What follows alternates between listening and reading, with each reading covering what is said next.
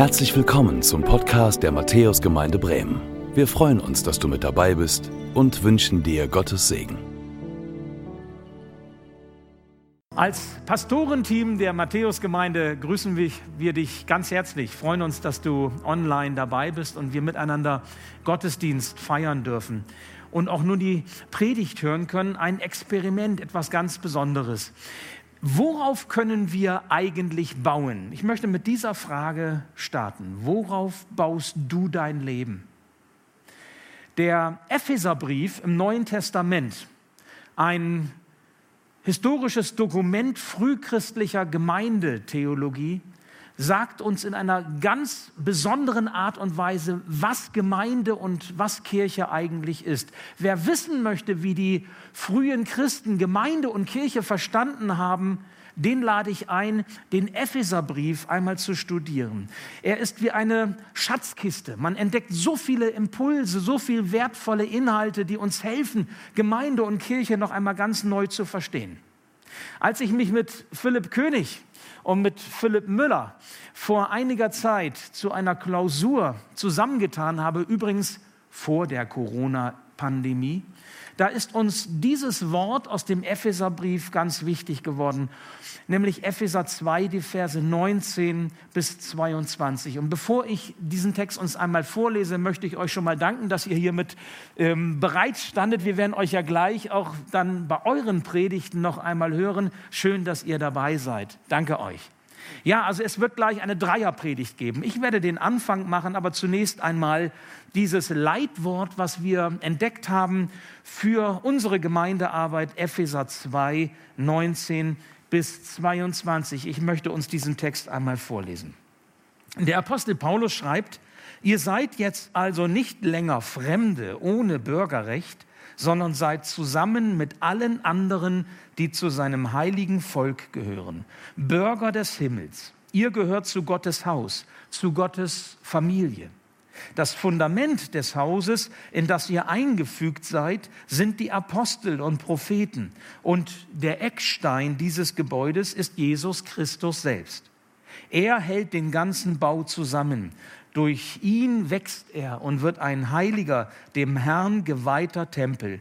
Durch Christus seid auch ihr in dieses Bauwerk eingefügt, in dem Gott durch seinen Geist wohnt. Ich möchte noch beten. Ja, lieber Herr Jesus Christus, ich danke dir für dieses Wort. Ich danke dir, dass du durch dieses Wort in unser Leben hineinsprechen möchtest. In mein Leben und auch in das Leben eines jeden, der diesen Gottesdienst jetzt verfolgt. Ich danke dir, dass es ein Wort des Lebens ist. Es ist ein Wort, das wir mitnehmen dürfen. Und so hast du einen Gedanken, der uns bewegen kann, der uns hilft, auch zu verstehen, worauf wir bauen, was wir bauen und was du unter Leben verstehst. Und so möchte ich dich bitten, segne du uns beim Reden und segne du uns auch beim Hören. Amen. Nachdem Philipp König als zweiter Pastor in der Matthäusgemeinde am vergangenen Sonntag online, so wie das eben möglich war, jetzt in dieser Corona-Zeit eingeführt wurde, da hat er schwerpunktmäßig über den Vers 19 aus Epheser 2 gepredigt. Das war quasi so seine Antrittspredigt, könnte man sagen. Und heute nun eben diese Dreierpredigt, die wir hören können über die Verse 20 bis 22. Und ich mache jetzt einmal den Anfang. Und es geht im Wesentlichen um diese Frage, worauf kannst du bauen in deinem Leben? Mancher Christ fragt sich ja, wozu eigentlich Gemeinde? Wozu brauche ich Gemeinde? Geht es nicht auch ohne? Wenn du Christ bist, dann findest du dich eigentlich immer in Gemeinschaft wieder. Gott stellt diejenigen in Gemeinschaft zusammen, die im Glauben an Jesus Christus unterwegs sind. Und dieser Gemeinschaft hat Gott großartige Verheißungen gegeben, ganz besondere Zusagen. Ja, ich möchte sagen, dieser Gemeinschaft von Christen hat Gott seinen Segen verheißen. Und es gibt ja ein biblisches Bild dafür, das ist das Bild des Baus. Die christliche Gemeinde gleicht einem Bau zusammengesetzt aus lebendigen Steinen. Ich meine, das muss man sich mal vorstellen. Das ist ja schon ein ganz krasses Bild, auch ein ganz nachvollziehbares Bild. Wir kennen das doch aus unserem Umfeld. Es taugt auch, wenn man Leben beschreiben möchte. So mancher sagt vielleicht zu seinen Kindern oder zu seinen Enkeln, gib deinem Leben ein gutes Fundament und bau darauf gut. Oder wir kennen Werbeslogans, so wie diese, auf diese Steine können Sie bauen. Und man sagt ja auch, ohne den regelmäßigen Besuch eines Baumarktes würden manche Männer gar nicht existieren können. Und so legen wir los. Wir bauen uns etwas zurecht. Je nachdem, wie wir uns das fertige Haus vorstellen, wie wir es uns wünschen. Wir bauen einfach los im Leben, wir bauen los beim Gemeindeaufbau. Der eine tut es so, der andere macht es so, die eine Gemeinde macht es so, die andere wieder anders. Aber weißt du was? Vers 20 aus Epheser 2 erinnert uns daran, wie wichtig das Fundament ist. Und dass bevor wir bauen, wir uns klar machen, dass das Fundament stimmt. Bevor wir loslegen, das richtige Fundament zu haben, das nicht beliebig austauschbar ist. Deswegen sagt Paulus, das Fundament des Hauses, in das ihr eingefügt seid, sind die Apostel und Propheten. Und der Eckstein, der Schlussstein, der das alles zusammenhält, der dem Bau die Richtung gibt, ist Jesus Christus selbst. Jeder, der baut, weiß das. Für einen Bau ist das Fundament entscheidend. Also die Fläche, die gegründet sein muss, auf die alles andere dann aufgebaut wird. Ist das Fundament brüchig? Ist es nicht tragfähig? Ist es schief? Dann kann es mit einem soliden Bau, mit einem beständigen Bau nichts werden. Und der Name dieses Fundamentes, sagt Paulus, der Name für das richtige Fundament aus der Sicht Gottes ist Jesus Christus selbst. Jesus ist quasi das wahre Fundamentum, das Fundament, nicht beliebig austauschbar. Er ist vielmehr das gültige Fundament für alle Zeiten gesetzt, wenn es darum geht, Gemeinde nach dem Willen Gottes, nach dem Plan Gottes und auch im Segen Gottes zu bauen.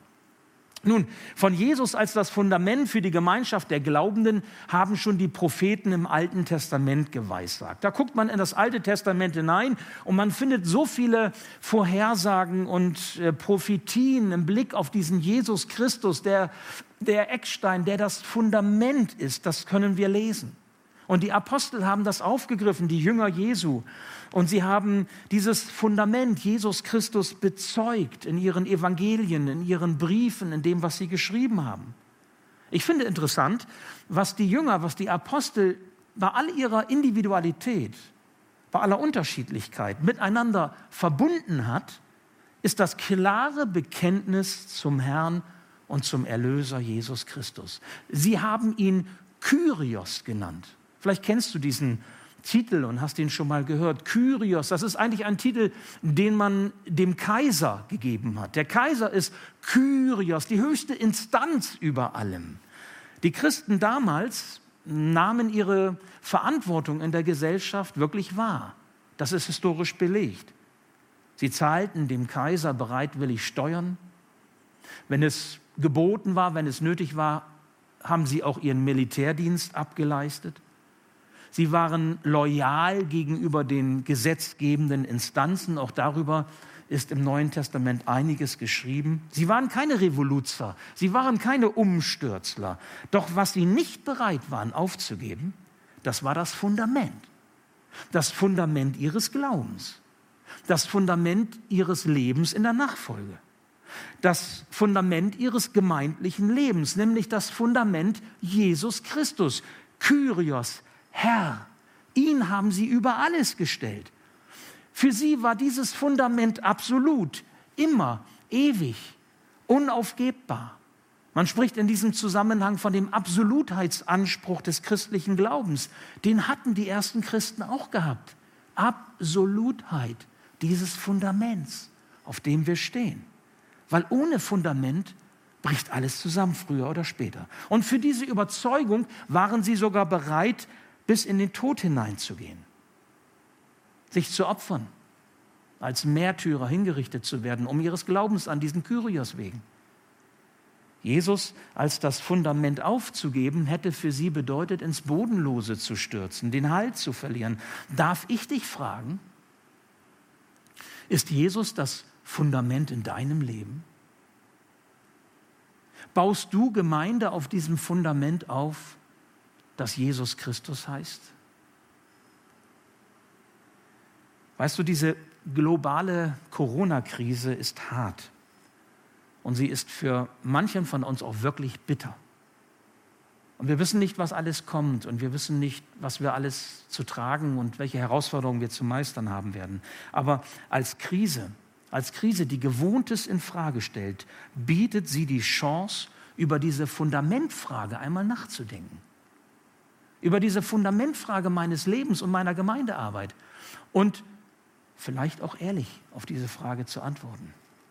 Was also ist dein Fundament, auf dem du baust? Noch ein Gedanke zum Schluss meines Predigteils. Wie kann Jesus zum Fundament für dich werden? Wie kann Jesus zum Fundament für deine Gemeinde werden? Ich möchte es gleich direkt sagen. Indem du das, was Jesus für uns getan hast, als das bestimmende Maß bereit bist anzunehmen und danach zu leben.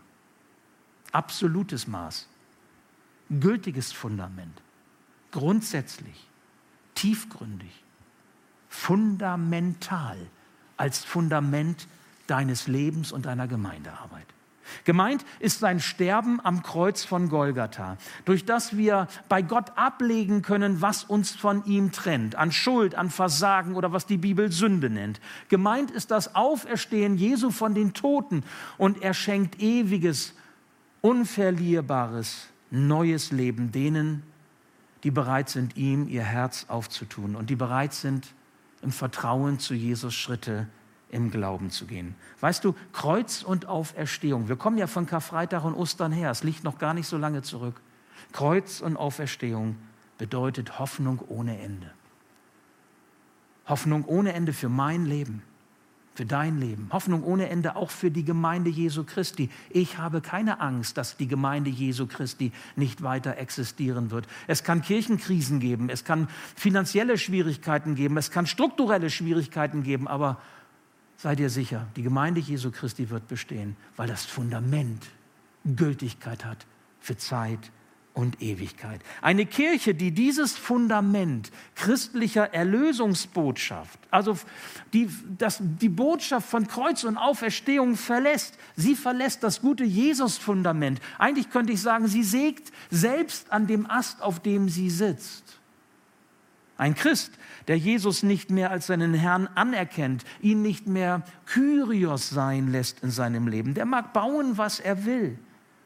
Jesus ist dann nicht die alles verbindende und der alles ähm, bestimmende und richtungsweisende Eckstein und Schlussstein, der alles zusammenhält. Dieser Bauch, dieser Bau hat kaum Bestand bei den Stürmen des Lebens und schon gar nicht im Gericht Gottes, das stattfinden wird, wenn Jesus wiederkommt. Jesus Christus, Eckstein, Schlussstein, er ist das Fundament unserer Gemeinde. Er ist das Fundament unseres Glaubens. Jeder baut auf einem Fundament. Die Frage ist nur, auf welchem. Mit dem Kyrios Jesus bietet uns Gott das beste Fundament an, das es jemals geben kann. Das beste Fundament, auf dem wir bauen können. Du kannst darauf bauen. Auf diese Steine kannst du bauen. Jawohl. Dieses Fundament trägt bis in Ewigkeit. In Matthäus haben wir diesen Grund. Und ich bin dankbar dafür. Auf diesem Grund wollen wir auch als Pastoren weiter Gemeinde bauen. Jetzt und in Zukunft.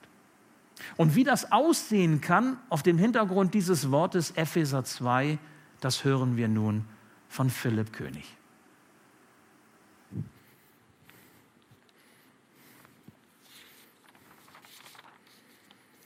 Ja, vielen Dank, Andreas, für dieses Wort. Epheser 2, 20, das, was wir gerade gehört haben, wir wollen diesen Bau, unser Leben, die Gemeinde auf das Fundament stellen, das Jesus ist. Das haben wir gerade gehört. Eine Gemeinde, die in ihm gegründet ist und die er zusammenhält.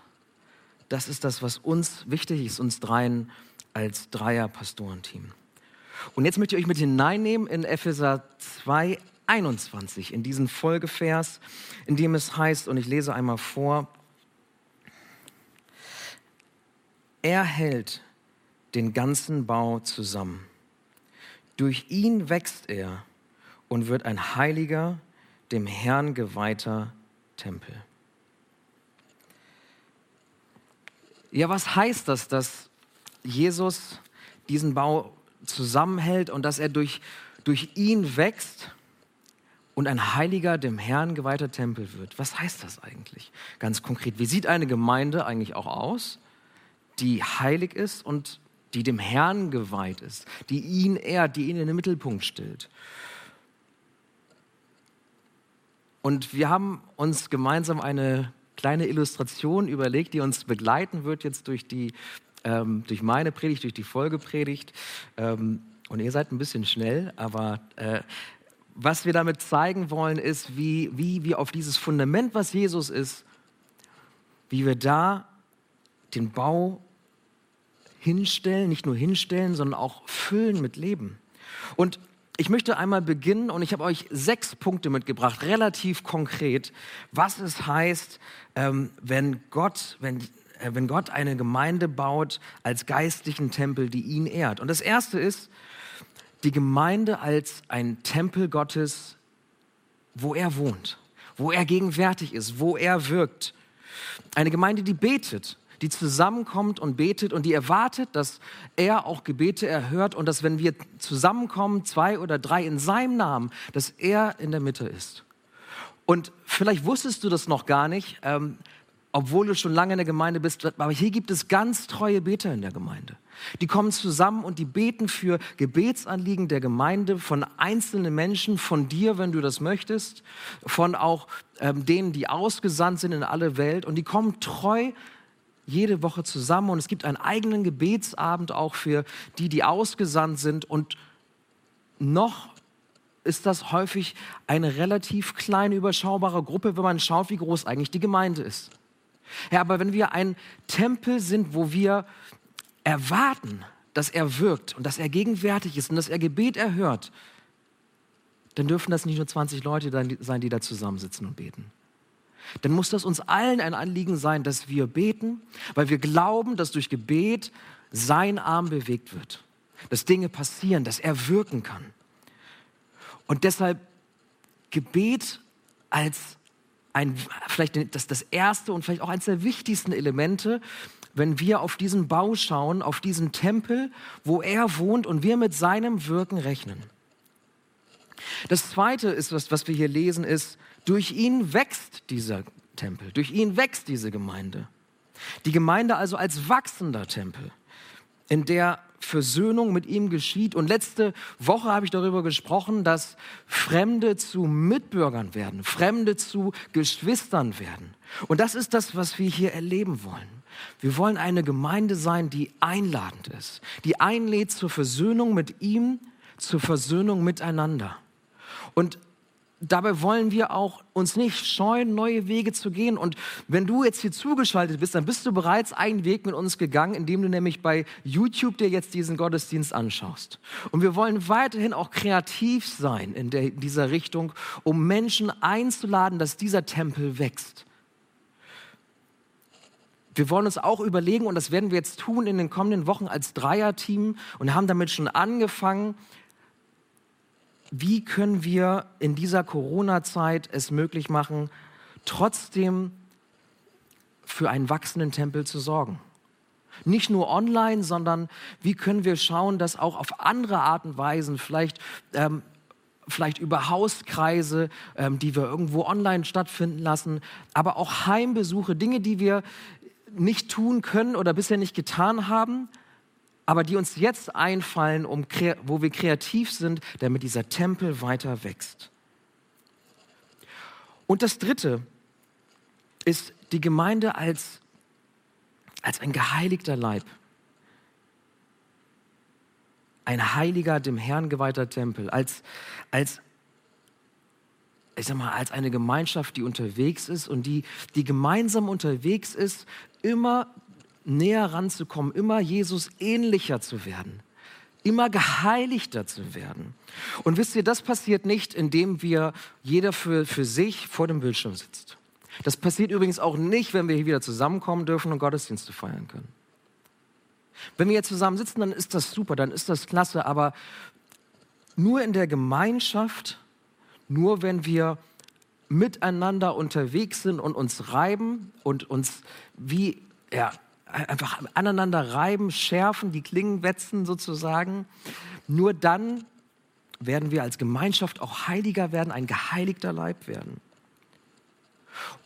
Uns dreien, und das haben wir auch schon besprochen, werden Hauskreise wichtig sein. Und Gruppen, das müssen nicht immer nur klassische Hauskreise sein, aber auch Gruppen, die zusammenkommen und die diese Form von Gemeinschaft und diese Form von sich gegenseitig reiben, um Jesus ähnlicher zu werden, praktizieren und leben können.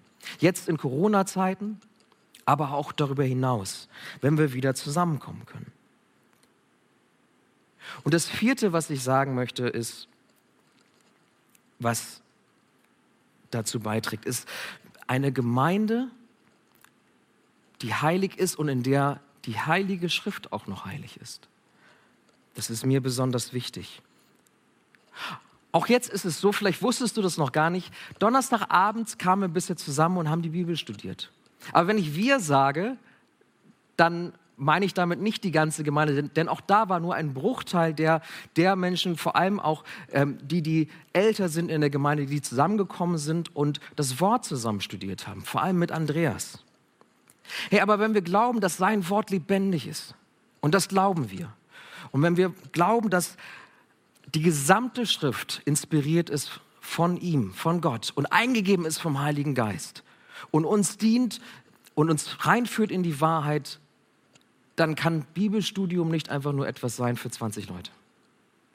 Dann müssen wir alle eine Sehnsucht danach haben, in sein Wort abzutauchen es zu studieren und es auf unser Leben anzuwenden und uns von ihm verändern zu lassen.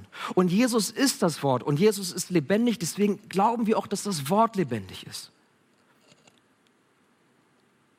Und wir werden uns als Dreierteam überlegen, wie wir vielleicht neue Wege gehen müssen, damit wir wieder eine Begeisterung für das Wort entfachen. Damit wir wieder ein Verständnis ein gemeinsames Verständnis finden für die Wichtigkeit des Wortes für unser Leben. Und das Fünfte, was ich euch gerne mitgeben möchte, ist eine Gemeinde, die nicht nur in der Gemeinschaft geheiligt wird und Jesus ähnlicher wird, sondern wo jeder Einzelne geheiligt wird. Wir sind jeder von uns, wenn du an Jesus glaubst und er in deinem Leben ist, Tempel des Geistes. Und was ich mir wünsche, ist, was wir erleben, ich habe letzte Woche über Lebensveränderung besprochen, dass, dass wir als Tempel des Geistes, dass wir geheiligt werden, dass wir Lebensveränderung erfahren, dass wir ein, eine neue Denkweise bekommen, ein, mit einem neuen Herzen uns anders verhalten miteinander uns Dinge wichtig werden, die uns vorher nicht so wichtig waren, als wir noch nicht mit Jesus unterwegs gewesen sind. Dass Dinge, die an Verletzungen vielleicht, die da gewesen sind in, in deinem Leben bisher, in Beziehungen, in Enttäuschungen, deine Eltern, die dich vielleicht nicht so behandelt waren, nicht so vielleicht da waren für dich, wie du dir das gerne gewünscht hättest oder die du verloren hast, dass all die Dinge, die uns verletzt haben, dass sie heil werden können. Und der Heilige Geist ist unser Tröster und er kann diese Heiligung in uns erwirken. Und ich wünsche mir, dass wir das hier erleben. Und die Predigt ist ein Instrument davon. Leben finden ist ein Instrument davon. Aber persönliche Heiligung, da gibt es noch viele andere Dinge und Formate, die wir uns überlegen wollen, wo das Raum gewinnt hier in der Gemeinde. Und das Sechste und das Letzte, was ich euch mitgeben möchte, ist eine Gemeinde, die ihm geweiht ist. Ein Tempel, der ihm geweiht ist. Wir haben so ein tolles Gebäude. Aber es geht nicht darum, dass es ein tolles Gebäude ist, wo wir viele Dinge tun, tolle Programme machen und hier reinkommen und uns fröhlich begrüßen, mit einem Lächeln durch die Gegend gehen und dann wieder von dannen ziehen. Es geht nicht um falsche Frömmigkeit oder ein, eine Gesetzlichkeit, ein Gutmenschentum. Darum soll es nicht gehen, sondern Jesus soll in der Mitte stehen und wir wollen ihm dienen. Wir wollen, dass es ihm dient, was wir hier tun. Wir wollen, dass er im Mittelpunkt steht und wir wollen das leidenschaftlich tun. Wir wollen das mit Blick auf ihn tun, auf Jesus tun. Keine falsche Frömmigkeit. Keine Programme nur um Programme zu machen. Vielleicht müssen wir auch weniger machen. Aber die Dinge tun aus einer Leidenschaft und einem Brennen für Jesus, einem entflammtem Herzen. Unser Herz soll brennen für ihn und das soll sichtbar werden. Und danach richten wir unsere Programme aus. Danach und nach dem, was auch den Menschen dient, was ihnen Gutes tut, danach wollen wir uns ausrichten. Und nicht nach einem schönen Sein. Und uns nicht ausruhen auf dem schönen Gebäude, was wir hier haben und über das wir uns freuen und für das wir dankbar sind. Aber hier soll das Leben einkehren. Und ich habe euch jetzt anhand von sechs Punkten ein bisschen einen Ausblick gegeben in das, was uns beschäftigt als Dreierteam. Und bleibt dran, stay tuned sozusagen. Nächsten Sonntag gibt es mehr davon. Deswegen werde ich gar nicht noch weiter ins Detail gehen, weil wir uns da wirklich ganz aktuell mit befassen, wie kann das denn eigentlich gerade alles aussehen. Aber fest steht das Fundament, das ist Jesus. Die Dinge, die uns wichtig sind, diese sechs Dinge, die habe ich euch gerade genannt, die ist, das ist das, was einen Heiligen, dem Herrn geweihten Tempel ausmacht, der wächst und den er zusammenhält. Und das alles geht aber nicht aus uns heraus, aus unserer eigenen Kraft heraus. Das sind jetzt vielleicht ein paar Gedanken von uns, aber wir glauben, dieses Bild bleibt farblos, wenn wir das aus eigener Kraft tun. Aber mehr dazu jetzt von Philipp Müller in Epheser 2, Vers 22.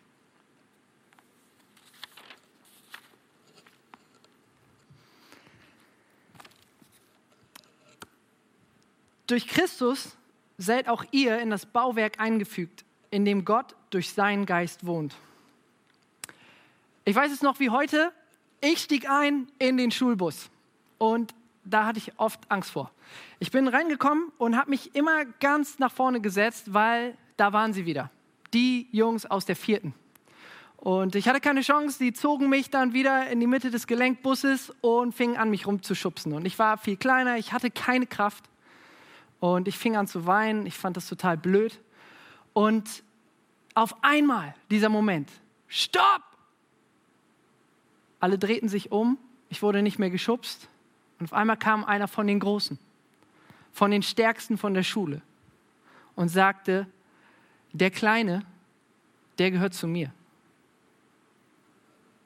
Was war passiert? Da war jemand, der wusste, wer ich war. Und der hilft, der hat mir geholfen. Der kam zu mir. Der hat mich getröstet und der hat dafür gesorgt, dass die Viertklässler aufgehört haben. Als dieser Moment passierte, war für mich klar, jetzt bin ich sicher.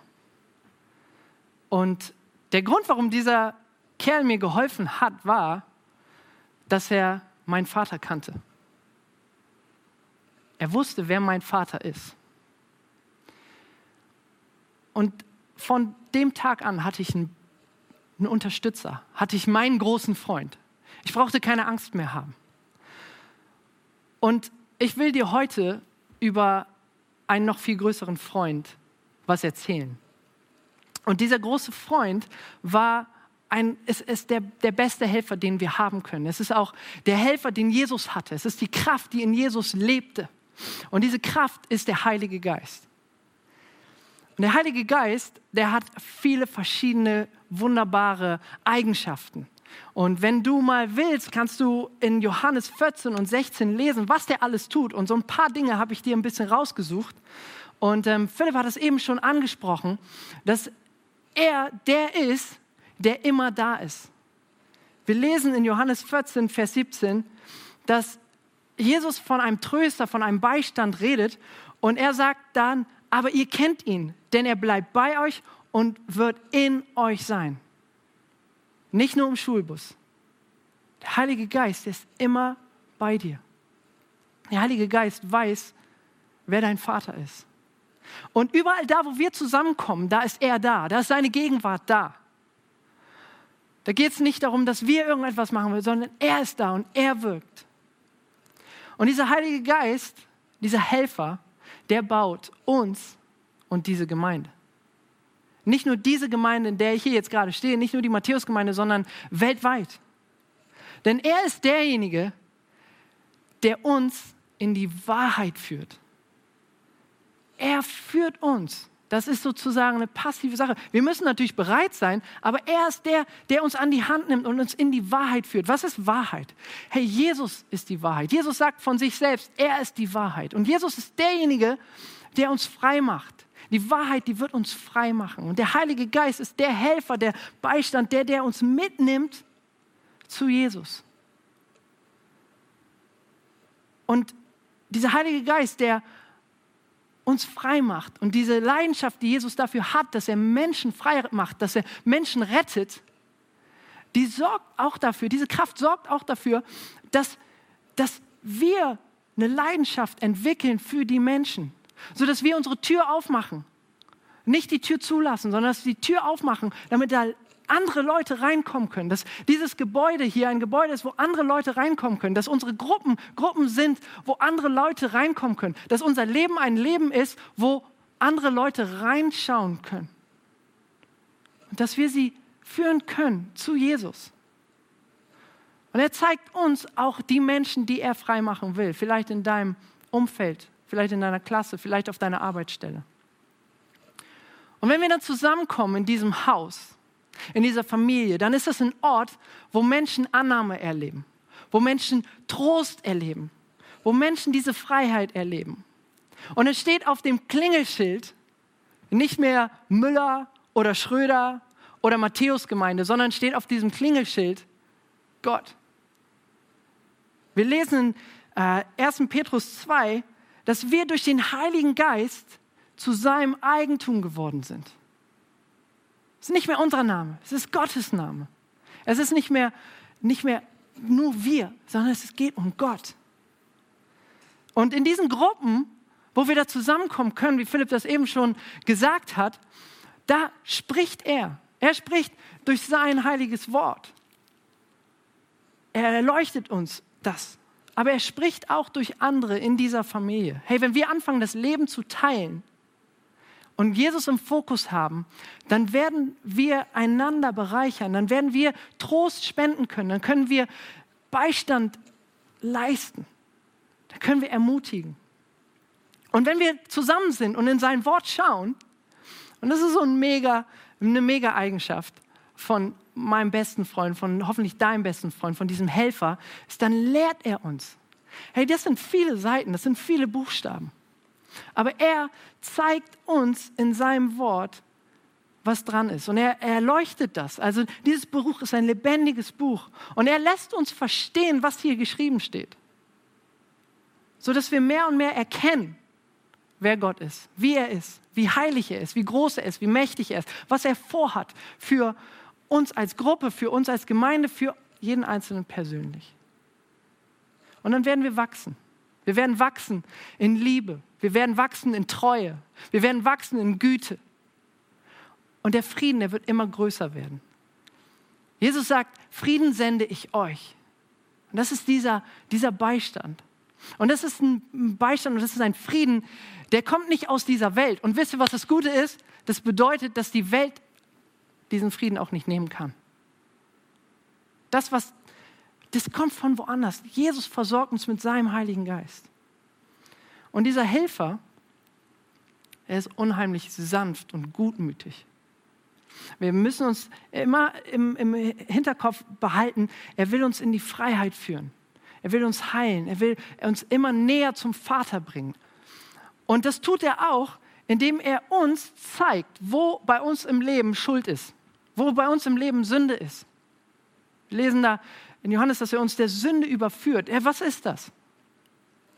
Schuld ist, dass wenn dass, dass es in unserem Leben Haltungen gibt oder Handlungen, Dinge, die wir tun oder wir von unserem Wesen her selbst auf eine Art und Weise unterwegs sind, wie Gott das nicht geplant hat.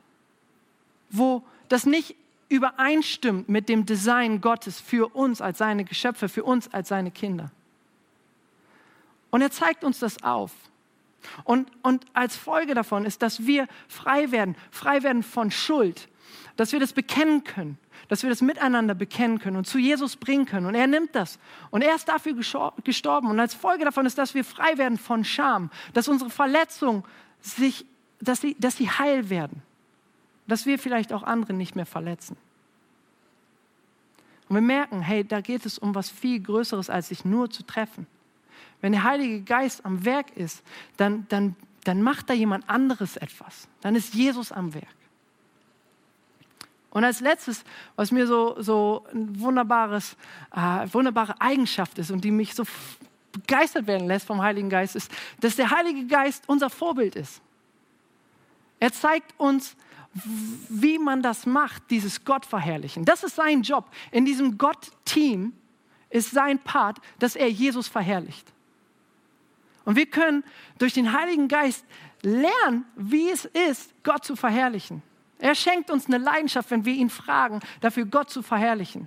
Er erinnert uns daran, lesen wir in der Bibel, in, in Johannes 16, was es bedeutet, was Jesus getan hat für uns. Er erinnert uns an das, was er getan hat, was er tut. In unserem Leben, in meinem Leben, in dem Leben der Leute, die hier in diesem Buch erwähnt werden. Und diese Sehnsucht, die daraus entsteht, lässt uns wachsen. Als ich darüber so nachdachte, kam ich an den Anfang. Der Anfang, das Ursprungsdesign Gottes, als Gott den Menschen machte. Und als Gott den Menschen machte, da lesen wir in Genesis 2,7, da machte Gott der Herr den Menschen aus Staub von der Erde und blies ihm den Odem des Lebens in seine Nase. Und so ward der Mensch ein lebendiges Wesen. Hey, es braucht beides. Gott schafft die Struktur den Körper, die Organe, das Skelett. Und dann kommt der Geist. Er bläst den Atem ein, sodass der Mensch ein lebendiges Wesen wird. Es braucht beides. Es braucht den Geist und den Mensch. Es braucht den Geist und die Gemeinde. Es braucht den Geist und mich. Es braucht den Geist und dich. Und Jesus ist derjenige, der dieses Fundament ermöglicht, so wie wir das in diesem Haus so sehen und, und diesen Geist uns gibt, sodass dieses Haus nicht irgendwie ein leerstehendes, altes, gammeliges Haus ist oder vielleicht eine leerstehende, total picobello aufgeräumte Villa, sondern dass es ein Haus ist, in dem Leben ist. Dass es ein Haus ist, in dem Frieden ist. Dass es ein Haus ist, in dem Freude ist. Es braucht beides. Es braucht den Geist und es braucht aber auch unsere Bereitschaft im Herzen, dass wir sagen, Heiliger Geist, zieh du ein. Zieh du ein in mein Leben. Zieh du ein in meine Gemeinde, in mein Haus. Es braucht beides. Und dieser Helfer, der weiß, wer unser Vater ist. Vielleicht siehst du das das erste Mal und hörst das und boah, das ist eine ganze Menge. Und du hörst von diesem Fundament, von Jesus. Und du merkst, hey, ich möchte gerne mein Leben nicht auf Sand bauen, sondern auf ein, ein stabiles Fundament, auf, auf Jesus. Vielleicht merkst du das in deinem Herzen. Vielleicht willst du Jesus als Fundament in deinem Leben. Vielleicht bist du aber auch schon mit Jesus unterwegs, schon viele Jahre, und du merkst aber, ey, ich habe eigentlich gar nicht so viel gebaut. Du hast vielleicht schon ein Haus, du hast das Fundament oder es steht auch schon ein, ein, ein, ein kleines Haus, aber da passiert noch nicht so viel. Vielleicht ist es aber auch so, dass du jemand bist, der sagt, ich habe eigentlich die Struktur klar. das Haus ist gestrichen, Garten, Zentimeter, genau alles vermessen, alles gut geputzt, alles ordentlich, Briefkasten immer leer. Aber vielleicht hast du eine wunderschöne Villa, in der gar nichts los ist. Ich weiß nicht, wo du gerade stehst. Aber ich wünsche mir so, und ich bin mir da auch ziemlich sicher, dass wenn du das gerade siehst, dass, dass der Heilige Geist dich vielleicht hier und da antickt und vielleicht dich überführt und dir Dinge zeigt, wo du merkst, ey, ich glaube, es wäre dran, dass mein Haus gefüllt wird. Ey, ich glaube, es wäre dran, dass ich dieses Fundament habe. Ey, ich glaube, es wäre dran, dass ich mein Haus weiterbaue. Und zum Abschluss möchte ich gern für dich beten und das in diesem Gebet so zum Ausdruck bringen. Und vielleicht magst du einfach in deinem Herzen es mitbeten. Wir beten. Jesus, danke, dass du das Fundament bist. Danke, dass du das Fundament sein willst in unserem Leben, dass du das Fundament bist in unserem Leben und dass du auch das Fundament dieser Gemeinde bist. Und wir wollen das wieder neu bekennen und aussprechen und sagen, Jesus, du bist das Fundament, du bist der Mittelpunkt dieses Hauses. Und wir danken dir dafür, dass du den Weg zum Vater freigemacht hast, dass du den Weg zu Gott freigemacht hast, sodass wir in Beziehungen leben können. Und danke, dass du uns versorgst, dass du uns nicht alleine lässt, dass du immer da bist und dass du deinen Heiligen Geist geschenkt hast, unseren Helfer, unseren Freund, unseren Beistand, unser Tröster. Danke, Heiliger Geist, dass du wirkst. Und ich bete dafür, dass du jetzt in diesem Moment Leute ansprichst, dass du Leuten Trost schenkst, dass du Leuten Friede schenkst, dass du ihnen zeigst, hey, was ist dran? Danke, dass du uns immer wieder erinnerst an das, was, was Jesus getan hat für uns. Danke, dass wir nicht alleine sind, weil du da bist. Danke, dass du uns ein Vorbild bist darin, wie wir Jesus verherrlichen können, wie wir Gott verherrlichen können. Und wir laden dich ein in unser persönliches Leben und in diese Gemeinde. Danke für das, was du getan hast über all die Jahre. Das, was du tust und das, was du tun wirst. Und wir sind gespannt auf das, was kommt. Gott, wir sagen dir Danke. Gott, danke, dass dir alles möglich ist. Gott, danke, dass du für uns bist, dass du uns nie verlässt, dass du immer da bist. Und das beten wir in Jesu Namen. Amen. Danke fürs Zuhören. Wir hoffen, dass du heute inspiriert und ermutigt wurdest durch Gottes lebendiges Wort. Unser Gebet ist, dass es viel Frucht bringt. Weitere Infos findest du unter www.matthäus.net.